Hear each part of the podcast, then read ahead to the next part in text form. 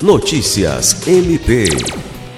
Nessa segunda-feira 7, o Procurador-Geral de Justiça Danilo Lovisaro do Nascimento assinou um termo de cooperação técnica proposto pela Secretaria de Estado de Justiça e Segurança Pública, que visa fortalecer o combate à violência doméstica e familiar contra a mulher no âmbito do programa Acre pela Vida.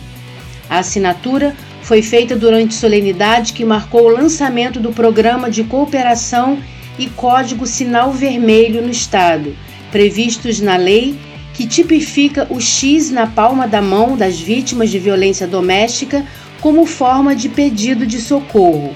A lei no Acre segue as características originais da campanha idealizada pela Associação dos Magistrados Brasileiros, em parceria com o Conselho Nacional de Justiça.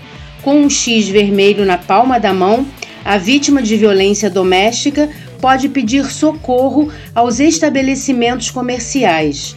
O profissional irá acionar a Polícia Militar pelo 190 para atender a ocorrência. Lucimar Gomes, para a Agência de Notícias do Ministério Público do Estado do Acre.